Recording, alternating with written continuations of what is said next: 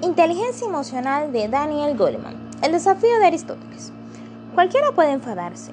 Eso es algo muy sencillo. Pero enfadarse con la persona adecuada, en el grado exacto, en el momento oportuno, con el propósito justo y del modelo correcto, eso ciertamente no resulta tan sencillo. Aristóteles, Ética o Nicómaco. Era una bochornosa tarde de agosto en la ciudad de Nueva York uno de esos días asfixiantes que hacen que la gente se sienta nerviosa y malhumorada. En el camino de regreso a mi hotel, tomé un autobús en la avenida Madison y apenas subí al vehículo me impresionó la cálida bienvenida del conductor. Un hombre de raza negra de mediana edad, en cuyo rostro se esbozaba una sonrisa entusiasta que me obsequió con un amistoso Hola, ¿cómo está? Un saludo con el que recibía a todos los viajeros que viajaban al autobús, mientras éste iba serpenteando por entre el denso tráfico del centro de la ciudad.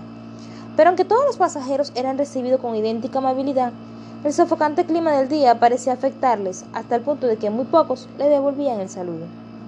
No obstante, a medida que el autobús rectaba pesadamente a través del laberinto urbano, iba teniendo lugar una lenta y mágica transformación.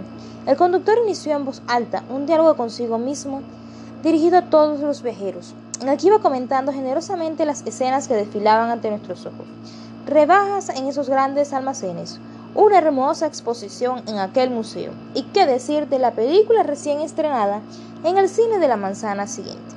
La evidente satisfacción que le producía hablarnos de las múltiples alternativas que ofrecía la ciudad era contagiosa.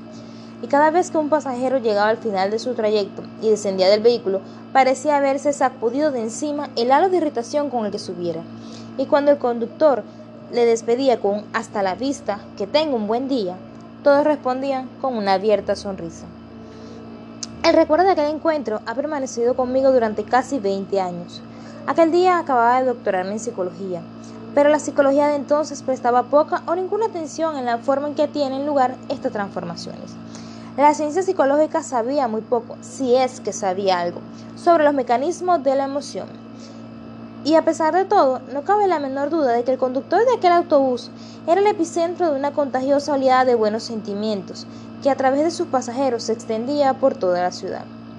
Aquel conductor era un conciliador nato, una especie de mago que tenía el poder de conjurar el nerviosismo y el mal humor que atesanaba a sus pasajeros, ablandando y abriendo un poco sus corazones.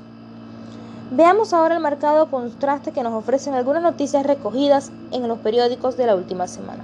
En una escuela local, un niño de 9 años, aquejado de un acceso de violencia porque unos compañeros de tercer curso le habían llamado mocoso, vertió pintura sobre sus pintores, ordenadores e impresoras y destruyó un automóvil que se hallaba estacionado en el aparcamiento. Ocho jóvenes resultan heridos a causa de un incidente ocurrido cuando una multitud de adolescentes se apiñaban en la puerta de entrada de un club de rack de Manhattan. El incidente que se inició con una serie de empujones llevó a uno de los implicados a disparar sobre la multitud con un revólver de calibre 38. El periodista subraya el aumento alarmante de estas reacciones desproporcionadas ante situaciones nimias que se interpretan como faltas de respeto. Según un informe, el 57% de los asesinatos de menores de 12 años fueron cometidos por sus padres o padrastros. En casi la mitad de los, dos, de los casos, los padres trataron de justificar su conducta aduciendo que lo único que deseaban era castigar al pequeño cuya falta la mayoría de las veces había consistido en una infracción tan grave como ponerse delante del televisor, gritar o ensuciar los pañales. Un joven alemán es juzgado por provocar un incendio que terminó con la vida de cinco mujeres y niñas de origen turco mientras ésta dormían. El joven, integrante de un grupo neonazi, trató de disculpar su conducta aludiendo a su inestabilidad laboral, a sus problemas con el alcohol y a su creencia de que los culpables de su mala fortuna eran los extranjeros. Y con un hilo de voz apenas audible concluyó su declaración diciendo, me arrepentiré toda la vida. Estoy profundamente avergonzado de lo que hicimos. A diario, los periódicos nos acosan con noticias que hablan del aumento de la inseguridad y de la degradación de la vida cotidiana, fruto de una irrupción descontrolada de los impulsos. Pero este tipo de noticias simplemente nos devuelve la imagen ampliada de la creciente pérdida de control sobre las emociones que tiene lugar en nuestras vidas y en las vidas de quienes nos rodean. Nadie permanece a salvo de esta marea errática de arrebatos y arrepentimientos que de una manera u otra acaban salpicando toda nuestra vida. En la última década hemos asistido a un bombardeo constante de este tipo de noticias que constituye el fiel reflejo de nuestro grado de torpeza emocional. de nuestra desesperación y de la insensatez de nuestra familia, de nuestra comunidad y en suma de toda nuestra sociedad. Estos años constituyen la apretada crónica de la rabia y la desesperación galopante que bullen en la callada soledad de unos niños, cuya madre trabajadora los deja con la televisión como una única niñera, en el sufrimiento de los niños abandonados, descuidados o quienes han sido víctimas de abusos sexuales, y en la mezquina intimidad de la violencia conyugal. Este malestar emocional también es el causante del alarmante incremento de la depresión en todo el mundo y de las secuelas que los deja tras de sí la inquietante oleada de la violencia. Escolares armados, accidentes automovilísticos que terminan a tiros, parados resentidos que masacran a sus antiguos compañeros de trabajo, entre otros. Abuso emocional, heridas de bala y estrés postraumático son expresiones que han llegado a formar parte del léxico familiar de la última década, al igual que el modelo cambio de eslogan desde el jovial que tenga un buen día a la suspicacia del hazme tener un buen día. Este libro constituye una guía para dar sentido al aparentemente absurdo. En mi trabajo como psicólogo y en la última década como periodista del New York Times, he tenido la oportunidad de asistir a la evolución de nuestra comprensión científica del dominio de lo irracional. Desde esta privilegiada posición he podido constatar la existencia de dos tendencias contrapuestas. Una, que refleja la creciente calamidad de nuestra vida emocional y la otra, que nos parece brindarnos algunas soluciones sumamente esperanzadoras. ¿Por qué esta investigación ahora? A pesar de la abundancia de malas noticias, durante la última década hemos asistido a una eclosión sin procedentes de investigaciones científicas sobre la emoción, uno de los cuyos ejemplos más elocuentes ha sido el poder llevar a vislumbrar el funcionamiento del cerebro gracias a la innovadora tecnología del escáner cerebral.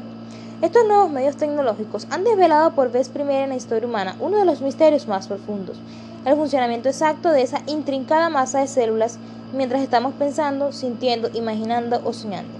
Este aporte de datos neurobiológicos nos permite comprender con mayor claridad que nunca la manera en que los centros emocionales del cerebro nos incitan a la rabia o al llanto, el modo en que sus regiones más arcaicas nos arrastran a la guerra o al amor y la forma en que podemos canalizarlas hacia el bien o hacia el mal. Esta comprensión desconocida hasta hace muy poco de la actividad emocional y de sus deficiencias pone a nuestro alcance nuevas soluciones para remediar la crisis emocional colectiva. Para escribir este libro he tenido que guardar a que la cosecha de la ciencia fuera lo suficientemente fructífera. Este conocimiento ha tardado tanto en llegar porque durante muchos años la investigación ha soslayado el papel desempeñado por los sentimientos en la vida mental dejando que las emociones fueran convirtiéndose en el gran continente inexplorado de la psicología científica. Y todo este vacío ha propiciado la aparición de un torrente de libros de autoayuda llenos de consejos bien intencionados, aunque basados en el mejor de los casos en opiniones clínicas con muy poco fundamento científico, si es que poseen alguno. Pero hoy en día la ciencia se halla por fin en condiciones de hablar con autoridad de las cuestiones más apremiantes y contradictorias relativas a los aspectos más irracionales del psiquismo y de cartografiar con cierta precisión el corazón del ser humano. En esta tarea constituye un auténtico desafío para quienes suscriben una visión estrecha de la inteligencia y aseguran que el coeficiente intelectual es un dato genético que no puede ser modificado por la experiencia vital y que el destino de nuestras vidas se halla en buena medida determinado por esta actitud. Pero este argumento pasa por una alta cuestión decisiva. ¿Qué cambios podemos llevar a cabo para que a nuestros hijos les vaya bien en la vida? ¿Qué factores entran en juego? Por ejemplo, cuando personas con un elevado coeficiente intelectual no saben qué hacer mientras que otras con un modesto o incluso con un bajo coeficiente intelectual lo hacen sorprendentemente bien. Mi tesis es que esta diferencia radica con mucha frecuencia en el conjunto de habilidades que hemos dado en llamar inteligencia emocional. Habilidades entre las que destacan el autocontrol, el entusiasmo, la perseverancia y la capacidad para motivarse a uno mismo, y todas estas capacidades, como podremos comprobar, pueden enseñarse a los niños, brindándoles así la oportunidad de sacar el mejor rendimiento posible al potencial intelectual que les haya correspondido en la lotería genética. Más allá de esta posibilidad, puede entreverse un ineludible imperativo moral. Vivimos en una época en la que el entremado de nuestra sociedad parece descomponerse aceleradamente, una época en la que el egoísmo, la violencia y la mezquindad espiritual parece socavar la bondad de nuestra vida colectiva. De ahí la importancia de la inteligencia emocional, porque constituye el vínculo entre los sentimientos, el carácter y los impulsos morales. Además, existe la creciente evidencia de que las actitudes éticas fundamentales que adoptamos en la vida se asientan en las capacidades emocionales subyacentes, Hay que tener en cuenta que el impulso es el vehículo de la emoción y que la semilla de todo impulso es un sentimiento expansivo que busca expresarse en la acción.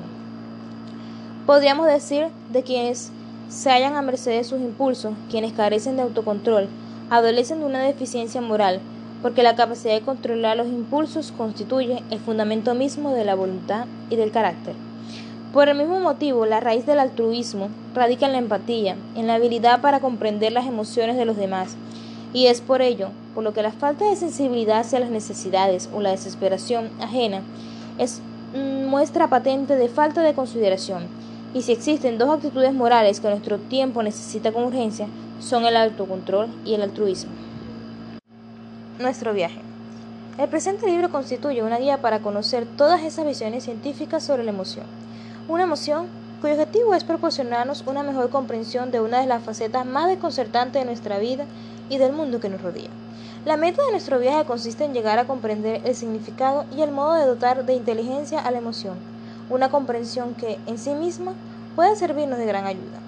Porque el hecho de tomar conciencia del dominio de los sentimientos puede tener un efecto similar al que provoca un observador en el mundo de la física cuántica, es decir, transformar el objeto de observación. Nuestro viaje se inicia en la primera parte con una revisión de los descubrimientos más recientes sobre la arquitectura emocional del cerebro, que nos explica una de las coyunturas más desconcertantes de nuestra vida, aquella en que nuestra razón se ve desbordada por el sentimiento. Llegar a comprender la interacción de las diferentes estructuras cerebrales que gobiernan nuestras iras y nuestros temores, o nuestras pasiones y nuestras alegrías, puede enseñarnos mucho sobre la forma en que aprendemos los hábitos emocionales que socavan nuestras mejores intenciones, así como también puede mostrarnos el mejor camino para llegar a dominar los impulsos emocionales más destructivos y frustrantes. Y lo que es aún más importante, a todos esos datos neurológicos dejan una puerta abierta a la posibilidad de modelar los hábitos emocionales de nuestros hijos. En la segunda parte, la siguiente parada importante de nuestro recorrido, examinaremos el papel que desempeñan los datos neurológicos en esa actitud vital básica que denominamos inteligencia emocional. Esa disposición que nos permite, por ejemplo, tomar la rienda de nuestros impulsos emocionales, comprender los sentimientos más profundos de nuestros semejantes, manejar amablemente nuestras relaciones o desarrollar lo que Aristóteles denominará la infrecuente capacidad de enfadarse con la persona adecuada en el grado exacto en el momento oportuno, con el propósito justo y del modo correcto. Aquellos lectores que no se sientan atraídos por los detalles neurológicos tal vez quisieran comenzar el libro directamente por este capítulo. Este modelo ampliado de lo que significa ser inteligente otorga a las emociones un papel central en el conjunto de actitudes necesarias para vivir en la tercera parte examinamos algunas de las diferencias fundamentales originadas por este tipo de actitudes, como pueden ayudarnos, por ejemplo, a cuidar nuestras relaciones más preciadas o como por el contrario, su ausencia puede llegar a destruirlas. Como las fuerzas económicas que modelan nuestra vida laboral, están poniendo un énfasis sin precedentes en estimular la inteligencia emocional para así alcanzar el éxito laboral. Como las emociones tóxicas pueden llegar a ser tan peligrosas para nuestra salud física como fumar varios paquetes de tabaco al día. Y como por último, el equilibrio emocional contribuye, por el contrario, a proteger nuestra salud y nuestro bienestar. La gerencia genética nos ha dotado de un bagaje emocional que determina nuestro temperamento, pero los circuitos cerebrales implicados en la actividad emocional son extraordinariamente maleables que nos podemos afirmar que el carácter determine nuestro destino. Como muestra la cuarta parte de nuestro libro, las lecciones emocionales que aprendimos en casa y en la escuela durante la niñez modelan esos circuitos emocionales, tomándonos más actos o más inectos. En el manejo de los principios que rigen la inteligencia emocional, en este sentido, la infancia y la adolescencia constituyen una auténtica oportunidad para asimilar los hábitos emocionales fundamentales que gobernarán el resto de nuestras vidas. La quinta parte explora cuál es la suerte que aguarda a aquellas personas que en su camino hacia la madurez no logran controlar su mundo emocional. ¿Y de qué modo las deficiencias de la inteligencia emocional aumentan el abanico de posibles riesgos que van desde la depresión hasta una vida llena de violencia, pasando por los trastornos alimentarios y el abuso de drogas? Esta parte también documenta extensamente los esfuerzos realizados en este sentido por ciertas escuelas pioneras que se dedican a enseñar a los niños las habilidades emocionales y sociales necesarias para mantener encarriladas sus vidas. El conjunto de datos más inquietantes de todo el libro tal vez sea el que nos habla de la investigación llevada a cabo entre padres y profesores y que demuestra el aumento de la tendencia en la presente generación infantil el aislamiento, la depresión, la ira, la falta de disciplina, el nerviosismo, la ansiedad, la impulsividad y la agresividad, un aumento en suma de los problemas emocionales. Si existe una solución, esta debe pasar necesariamente, en mi opinión, por la forma en que preparamos a nuestros jóvenes para la vida. En la actualidad, dejamos al azar la educación emocional de nuestros hijos con consecuencias más que desastrosas. Como ya he dicho, una posible solución consistiría en forjar una visión acerca del papel que deben desempeñar las escuelas en la educación integral del estudiante, reconciliando en las aulas a la mente y el corazón. Nuestro viaje concluye con una visita a algunas escuelas innovadoras que tratan de enseñar a los niños a los principios fundamentales de la inteligencia emocional. Quisiera imaginar que algún día la educación incluirá en su programa de estudio la enseñanza de habilidades tan esencialmente humanas como el autoconocimiento, el autocontrol, la empatía y el arte de escuchar, resolver conflictos y colaborar con los demás. En su Ética o Nicómaco, Aristóteles realiza una indagación filosófica sobre la virtud, el carácter y la felicidad, desafiándonos a gobernar inteligentemente nuestra vida emocional. Nuestras pasiones pueden abocar al fracaso con suma facilidad, y de hecho así ocurre en multitud de ocasiones, pero cuando se hallan bien adiestradas nos proporcionan sabiduría y sirven de guía a nuestros pensamientos, valores y supervivencia. Pero como dijo Aristóteles, el problema no radica en las emociones en sí, sino en su conveniencia y en la oportunidad de su expresión.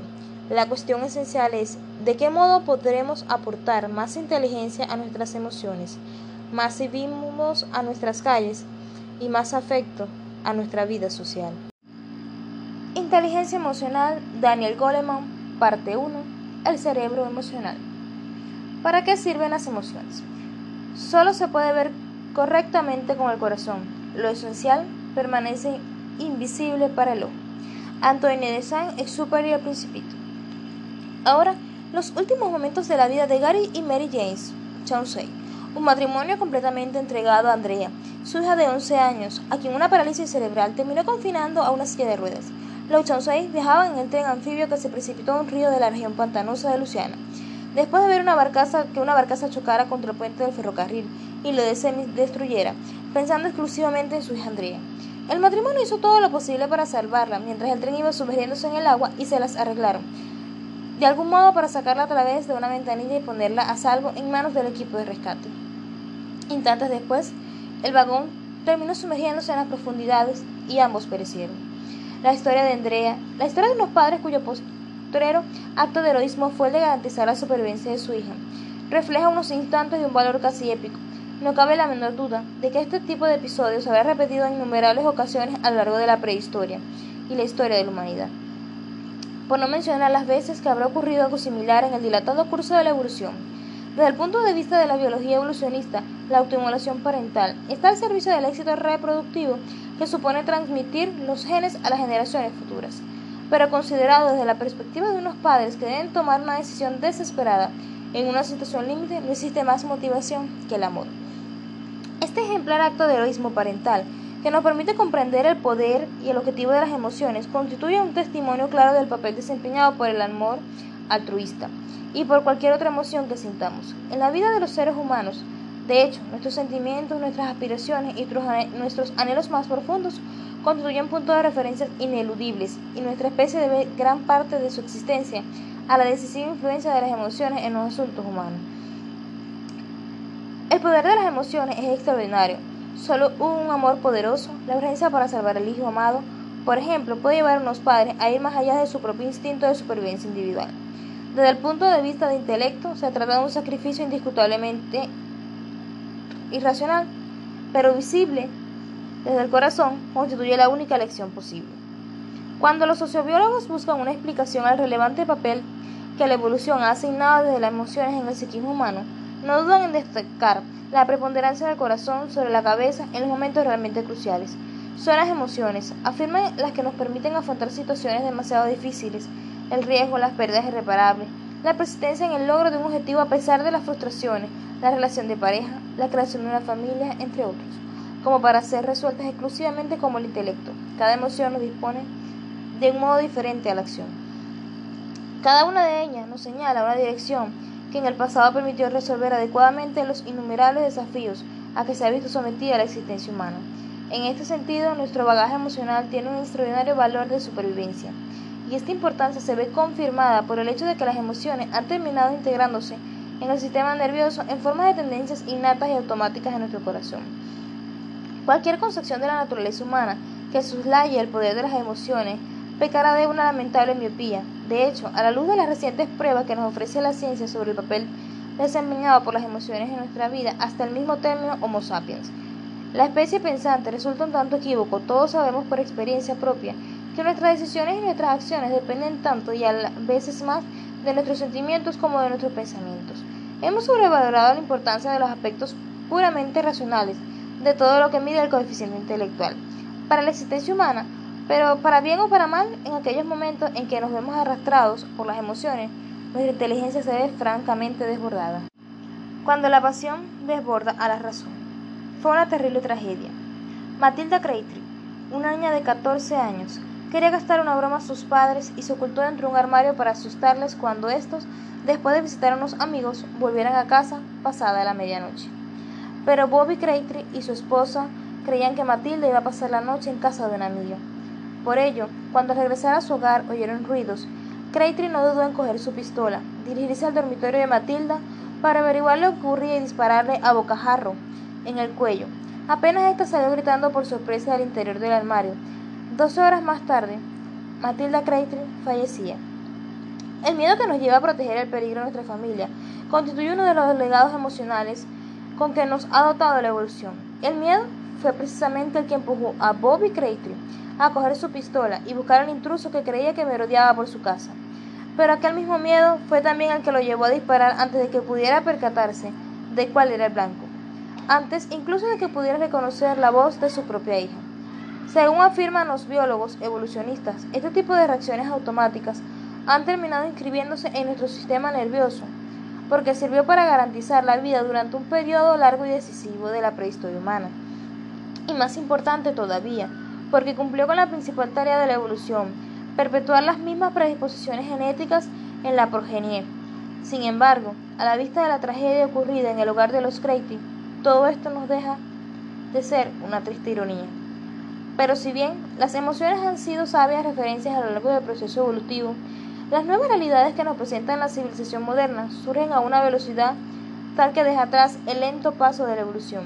Las primeras leyes y códigos éticos, el código de Hammurabi y los diez mandamientos del Antiguo Testamento o los edictos del emperador Asoka, deben considerarse como intentos de refrenar, someter y domesticar la vida emocional, puesto que, como ya explicaba Freud, en el malestar de la cultura, la sociedad se ha visto obligada a imponer normas externas destinadas a contener la desbordante marea de los excesos emocionales que brotan del interior del individuo. No obstante, a pesar de todas las limitaciones impuestas por la sociedad, la razón se ve desbordada, de tanto en tanto por la pasión, un imponderable de la naturaleza humana, cuyo origen se asienta en la arquitectura misma de nuestra vida mental. El diseño biológico de los circuitos nerviosos emocionales básicos con el que nacemos no lleva 5 ni 50, sino 50.000 generaciones demostrando su eficacia. Las lentas y deliberadas fuerzas evolutivas que han ido modelando nuestra vida emocional han tardado cerca de un millón de años en llevar a cabo su cometido y de estos los últimos 10.000, a pesar de haber asistido a una vertiginosa explosión demográfica que ha elevado a la población humana. Desde 5 hasta 5 mil millones de personas han tenido una escasa repercusión en las pautas biológicas que determinan nuestra vida emocional. Para bien o para mal, nuestras valoraciones y nuestras reacciones ante cualquier encuentro interpersonal no son el fruto exclusivo de un juicio exclusivamente racional o de nuestra historia personal, sino que también parecen arraigarse en nuestro remoto pasado ancestral, y ello implica necesariamente la presencia de ciertas tendencias que en algunas ocasiones, como ocurrió por ejemplo en el lamentable incidente acaecido en el hogar de los Craytree, pueden resultar ciertamente trágicas, con demasiada frecuencia. En suma, nos vemos obligados a afrontar los retos que nos presenta el mundo postmoderno con recursos emocionales adaptados a las necesidades del Pleistoceno. Este precisamente es el tema fundamental sobre el que versa nuestro libro. Impulsos para la acción. Un día de comienzo de primavera, yo me hallaba atravesando un puerto de montaña. Impulsos para la acción. Un día de comienzo de primavera, yo me hallaba atravesando un puerto de montaña de una carretera de Colorado.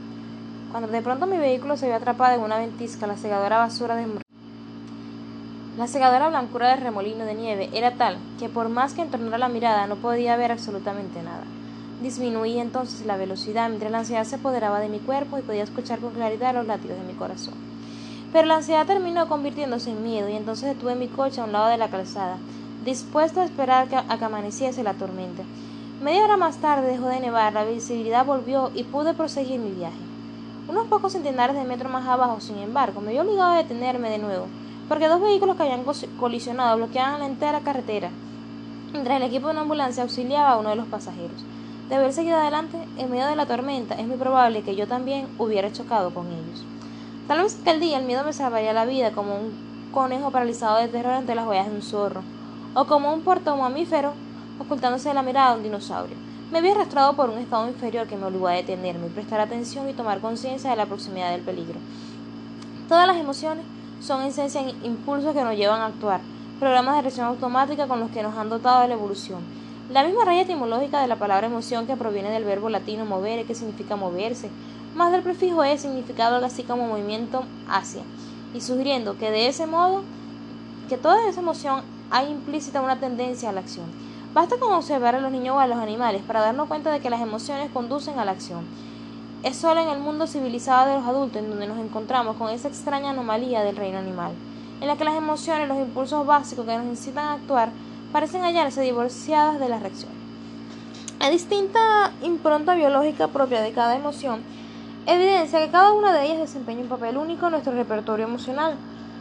La aparición de nuevos métodos para profundizar en el estudio del cuerpo y del cerebro confirma, cada vez con mayor detalle, la forma en que cada emoción predispone el cuerpo a un tipo diferente de respuesta. El enojo aumenta el flujo sanguíneo en las manos, haciéndose más fácil empuñar un golpe o golpear un enemigo. También aumenta el ritmo cardíaco y la tasa de hormonas que, como la adrenalina, generan la cantidad de energía necesaria para cometer acciones vigorosas. En el caso del miedo, la sangre se retira del rostro, lo que explica la palidez y la sensación de quedarse frío. Influye en la musculatura esquelética larga, como las piernas, por ejemplo, favoreciendo así la huida. Al mismo tiempo, el cuerpo parece paralizarse, aunque sea solo un instante, para calibrar tal vez si el hecho de ocultarse pudiera ser una respuesta más adecuada, las conexiones nerviosas de los centros emocionales del cerebro desencadenan también una respuesta hormonal que pone al cuerpo en estado de alerta, sumiéndolo en inquietud y predisponiéndolo para la acción, mientras el atento se fija en la amenaza inmediata con el fin de evaluar la respuesta más apropiada. Uno de los principales cambios biológicos producidos por la felicidad consiste en el aumento de la actividad de un centro cerebral que se encarga de inhibir los sentimientos negativos y de aquietar los estados que generan preocupación, al mismo tiempo aumenta el caudal de energía disponible. En este caso no hay cambio fisiológico especial, salvo quizás una sensación de tranquilidad que hace que el cuerpo se recupere más rápidamente de la excitación biológica provocada por las emociones perturbadoras. Esta condición proporciona al cuerpo un reposo, un entusiasmo, una disponibilidad para afrontar cualquier tarea que se esté llevando a cabo y fomentar también de este modo la consecuencia de una amplia variedad de emotiva. El amor, los sentimientos, la ternura y la satisfacción sexual activan el sistema nervioso parasimpático, los puestos fisiológicos de la respuesta de lucha o vida propia del medio y de la ira. La pauta de reacción parasimpática ligada a la respuesta de relajación engloba un conjunto de reacciones que implican a todo el cuerpo y que den lugar a un estado de calma y satisfacción que favorece la convivencia. El arqueo de las cejas que aparece en los momentos de sorpresa aumenta el campo visual y permite que penetre la luz en la retina, lo cual nos proporciona más información sobre el acontecimiento inesperado facilitando así el descubrimiento de lo que realmente ocurre y permitiendo elaborar en consecuencia el plan de acción más adecuado. El gesto que expresa desagrado parece ser universal y transmite el mensaje de algo resulta literal o metafóricamente repulsivo para el gusto o para el olfato. La expresión facial de disgusto, ladeando el labio superior y frunciendo ligeramente la nariz, sugiere, como observaba Darwin, un intento primordial de cerrar las fosas nasales para evitar un olor nauseabundo o para expulsar un elemento tóxico. La principal función de la tristeza consiste en ayudarnos a asimilar una pérdida irreparable, como la muerte de un ser querido o un gran desengaño. La tristeza provoca la disminución de la energía y del entusiasmo por las actividades vitales, especialmente las diversiones y los placeres. Y cuanto más se profundiza y se acerca a la depresión, más se enletece el metabolismo corporal. Este encierro introspectivo nos brinda así la oportunidad de llorar una pérdida o una esperanza frustrada sopesar una, su consecuencia y planificar cuando la energía retorna, un nuevo comienzo. Esta disminución de la energía debe haber mantenido triste y apesumbrado a los primitivos seres humanos en las proximidades de su hábitat donde más seguros se encontraban. Estas predisposiciones biológicas a la acción son modeladas posteriormente por nuestras experiencias vitales y por el miedo cultural en que nos ha tocado vivir la pérdida de un ser querido. Por ejemplo, provoca universalmente la tristeza y aflicción, pero la forma en que expresamos esa aflicción, el tipo de emociones que expresamos o guardamos en intimidad, es moldeada por nuestra cultura, como también lo es, por ejemplo, el tipo concreto de personas que entran en la categoría de seres queridos y que por tanto deben ser llorados. El largo periodo evolutivo durante el cual fueron moldeándose estas respuestas fue sin duda el más crudo que ha experimentado la especie humana desde la aurora de la historia. Fue un tiempo en el que muy pocos niños lograron sobrevivir a la infancia, un tiempo en el que menos adultos todavía llegamos a cumplir a los 30 años, un tiempo en el que los depredadores podían atacar en cualquier momento, un tiempo en suma en que la supervivencia o la muerte por inanición dependían del umbral impuesto por la alternancia entre sequías e inundaciones. Con la invención de la agricultura, no obstante, las probabilidades de supervivencia aumentaron radicalmente aún en las sociedades humanas más rudimentarias. En los últimos 10.000 años, estos avances se han consolidado y difundido por todo el mundo, al mismo tiempo que las brutales presiones que pesaban sobre las especies humanas han disminuido considerablemente. Estas mismas presiones son las que terminaron convirtiendo a nuestras respuestas emocionales en un eficaz instrumento de supervivencia. Pero en la medida en que han ido desapareciendo, nuestro repertorio emocional ha ido quedando obsoleto. Si bien en un pasado remoto un ataque de rabia podía suponer la diferencia entre la vida y la muerte, la facilidad con la que hoy en día un niño de 13 años puede acceder a una amplia gama de armas de fuego ha terminado convirtiendo a la rabia en una reacción frecuentemente desastrosa. Nuestras dos mentes. Una amiga estuvo hablándome de su divorcio, un doloroso proceso de separación. Su marido se había enamorado de una compañera de trabajo y un buen día le anunció que quería irse a vivir con ella. A aquel momento siguieron meses de amargos altercados con respecto al hogar conyugal, el dinero y la custodia de los hijos. Ahora, pocos meses más tarde, me hablaba de su autonomía y de su felicidad. Ya no pienso en él, decía con los ojos humedecidos por las lágrimas. Eso es algo que ha dejado de preocuparme. Al instante en que sus ojos humedecieron, podía perfectamente haber pasado inadvertido para mí, pero la comprensión empática un acto de la mente emocional de sus ojos húmedos me permitió, más allá de las palabras, un acto de la mente racional, percatarme claramente de su evidente tristeza, como si estuviera leyendo un libro abierto. En un sentido muy real, todos nosotros tenemos dos mentes, una mente que piensa y otra mente que siente. Y estas dos formas fundamentales de conocimiento interactúan para construir nuestra vida mental. Una de ellas es la mente racional, la modalidad de comprensión de lo que solemos ser conscientes, más despierta, más pensativa, más capaz de poder de dar y de reflexionar. El otro tipo de conocimiento más impulsivo y más poderoso, aunque a veces ilógicos, es la mente emocional. La dicotomía entre lo emocional y lo racional se asemeja a la distinción popular existente entre el corazón y la cabeza. Saber que algo es cierto en nuestro corazón pertenece a una orden de convicción distinto de algún modo, un tipo de certeza más profundo que pensarlo con la mente racional, existe una proporcionalidad constante entre el control emocional y el control racional sobre la mente, ya que cuanto más intenso es el sentimiento, más dominante llega a ser la mente emocional y más ineficaz en consecuencia la mente racional. Esta es una configuración que parece derivarse de la ventaja evolutiva que supuso disponer durante incontables ocasiones de emociones e intuiciones que guiaran nuestra respuesta inmediata frente a aquellas situaciones que ponían en peligro nuestra vida, situaciones en las que detenernos a pensar en la reacción más adecuada puede tener consecuencias francamente desastrosas. La mayor parte del tiempo, estas dos mentes, la mente emocional y la mente racional, operan en forma estrecha colaboración, entrelazando sus distintas formas de conocimiento para guiarnos adecuadamente a través del mundo. Habitualmente existe un equilibrio entre la mente emocional y la mente racional, un equilibrio en el que la emoción alimenta y da forma a las operaciones de la mente racional, y la mente racional ajusta y a veces censura las entradas procedentes de las emociones. En todo caso, sin embargo, la, mente emocional y la mente racional constituyen cuando veremos dos facultades relativamente independientes que reflejan el funcionamiento de circuitos cerebrales, distintos aunque interrelacionados. En muchísimas ocasiones, estas dos mentes están exquisitamente coordinadas porque los sentimientos son esenciales para el pensamiento y lo mismo ocurre a la inversa. Pero cuando aparecen las pasiones, el equilibrio se rompe y la mente emocional desborda y secuestra la mente racional. Erasmo, el humanista del siglo XVI, describió irónicamente del siguiente modo esta tensión perenne entre la razón y la emoción. Júpiter confiere mucha más pasión que razón, en una proporción aproximada de 24 a 1. Él ha erigido dos irritables tiranos para ponerse al poder solitario de la razón, la ira y la lujuria. La vida ordinaria del hombre evidencia claramente la impotencia de la razón para ponerse a las fuerzas combinadas entre estos dos tiranos. Ante ella, la razón hace lo único que puede, repetir fórmulas virtuosas mientras que las otras dos se desengañitan, de un modo que cada vez más ruidosos y agresivos, exhortando a la razón a seguirlas hasta que finalmente está agotada, se rinde y se entrega. El desarrollo del cerebro. Para comprender mejor el gran poder de las emociones sobre la mente pensante y la causa del frecuente conflicto existente entre los sentimientos y la razón, consideraremos ahora la forma en que ha evolucionado el cerebro.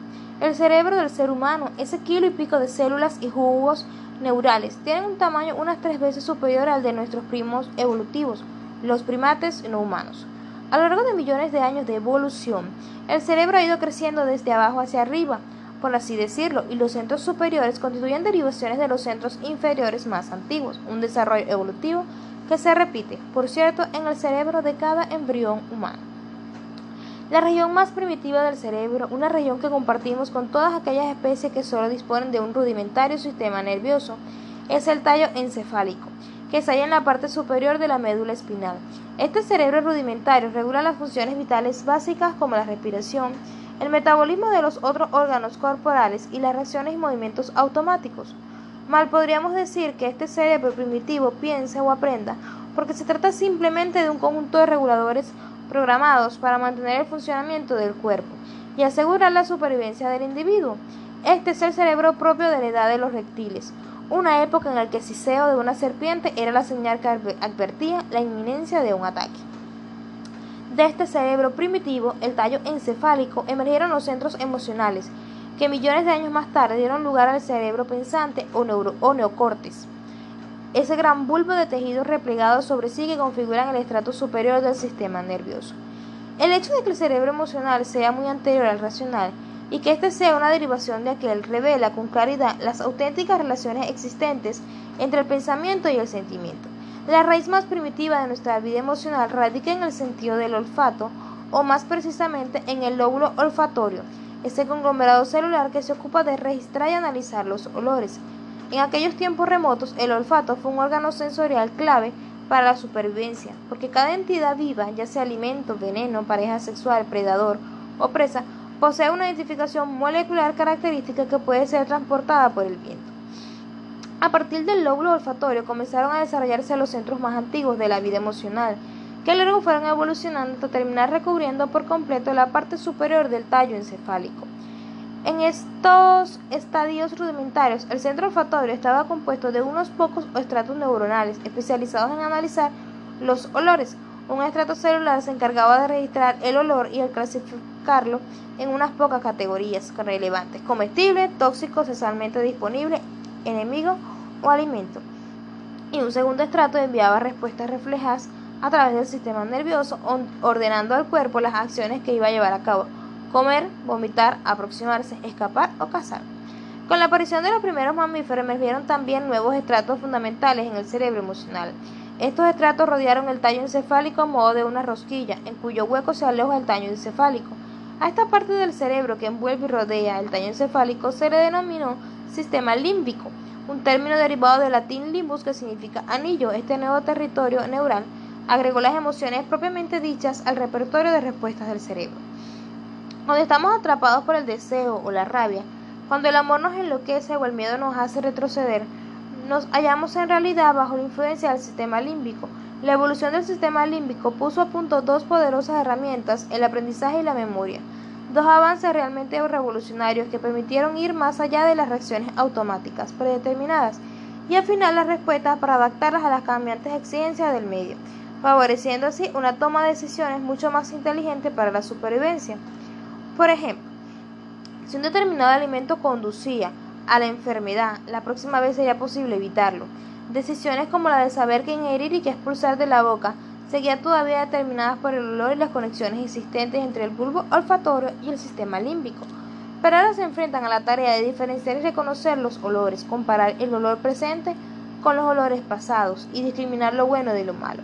Una tarea llevada a cabo por el rinencefálico, que literalmente significa el cerebro nasal, una parte del circuito límbico que constituye la base rudimentaria del neurocórtex en el cerebro presente. Hace unos millones de años, el cerebro de los mamíferos experimentó una transformación radical que supuso otro extraordinario paso adelante en el desarrollo del intelecto, y sobre el delegado cortés de dos estratos se asentaron los nuevos estratos de células cerebrales que terminaron configurando el neocórtex, que es la región que planifica, comprende lo que se siente y coordina los movimientos. El neocórtex del Homo sapiens, mucho mayor que el de cualquier otra especie, ha traído consigo todo lo que es característicamente humano. El neocortés es el asiento del pensamiento y de los centros que integran y procesan los datos registrados por los sentidos. Y también agregó el sentimiento a nuestra reflexión sobre él y nos permitió tener sentimientos sobre las ideas, el arte, los símbolos y las imágenes.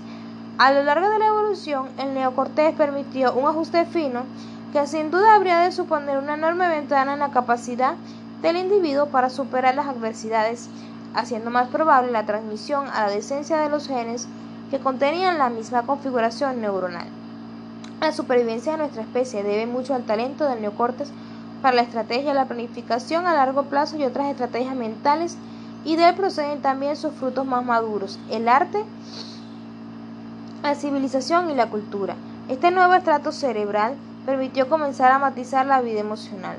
Tomemos por ejemplo el amor. Las estructuras límbicas generan sentimientos de placer y de deseo sexual, las emociones que alimentan la pasión sexual. Pero la aparición del neocortes y de sus conexiones con el sistema límbico permitió el establecimiento del vínculo entre la madre y el hijo, fundamental de la unidad familiar y del compromiso a largo plazo de criar a los hijos que posibilita el desarrollo del ser humano. En las especies, en cambio, los vínculos protectores entre padre e hijo permiten disponer de un proceso de maduración que perdura toda la infancia, un proceso durante el cual el cerebro sigue desarrollándose. A medida que ascendemos en la escala filogenética que conduce de los reptiles al mono eusus y desde ahí hasta el ser humano, aumenta la masa neta del neocortes, un incremento que supone también una progresión geométrica en el número de interconexiones neuronales. Y además hay que tener en cuenta que cuanto mayor es el número de tales conexiones, mayor es también la variedad de respuestas posibles. El neocortes permite pues un aumento de la sutileza y la complejidad de la vida emocional, como por ejemplo tener sentimientos sobre nuestros sentimientos. El número de interconexiones existentes entre el sistema límbico y el neocortes es superior en el caso de los primates al del resto de las especies, infinitamente superior. Todavía en el caso de los seres humanos, un dato que explica el motivo por el cual somos capaces de desplegar un abanico mucho más amplio de, reacciones y de matices ante nuestras emociones. Mientras que el conejo o el mono, mientras Reuso solo dispone de un conjunto muy restringido de respuestas posibles ante el miedo, el neocortes del ser humano por su parte permite un abanico de respuestas mucho más maleable, en el que cabe incluso llamar al 091. Cuanto más complejo es el sistema social, más fundamental resulta esta flexibilidad. No hay mundo social más complejo que el del ser humano, pero el hecho es que estos centros superiores no gobiernan la totalidad de la vida emocional, porque en los asuntos decisivos del corazón y más especialmente en las situaciones emocionalmente críticas, bien podríamos decir que delegan su contenido en el sistema límbico. Las ramificaciones nerviosas que extendieron el alcance de la zona límbica son tantas que el cerebro emocional sigue desempeñando un papel fundamental en la arquitectura de nuestro sistema nervioso. La región emocional es el sustrato en el que creció y se desarrolló nuestro nuevo cerebro pensante y sigue estando estrechamente vinculada con él por miles de circuitos neuronales. Esto es precisamente lo que confiere a los centros de la emoción un poder extraordinario para influir en el funcionamiento global del cerebro, incluyendo, por cierto, a los centros del pensamiento.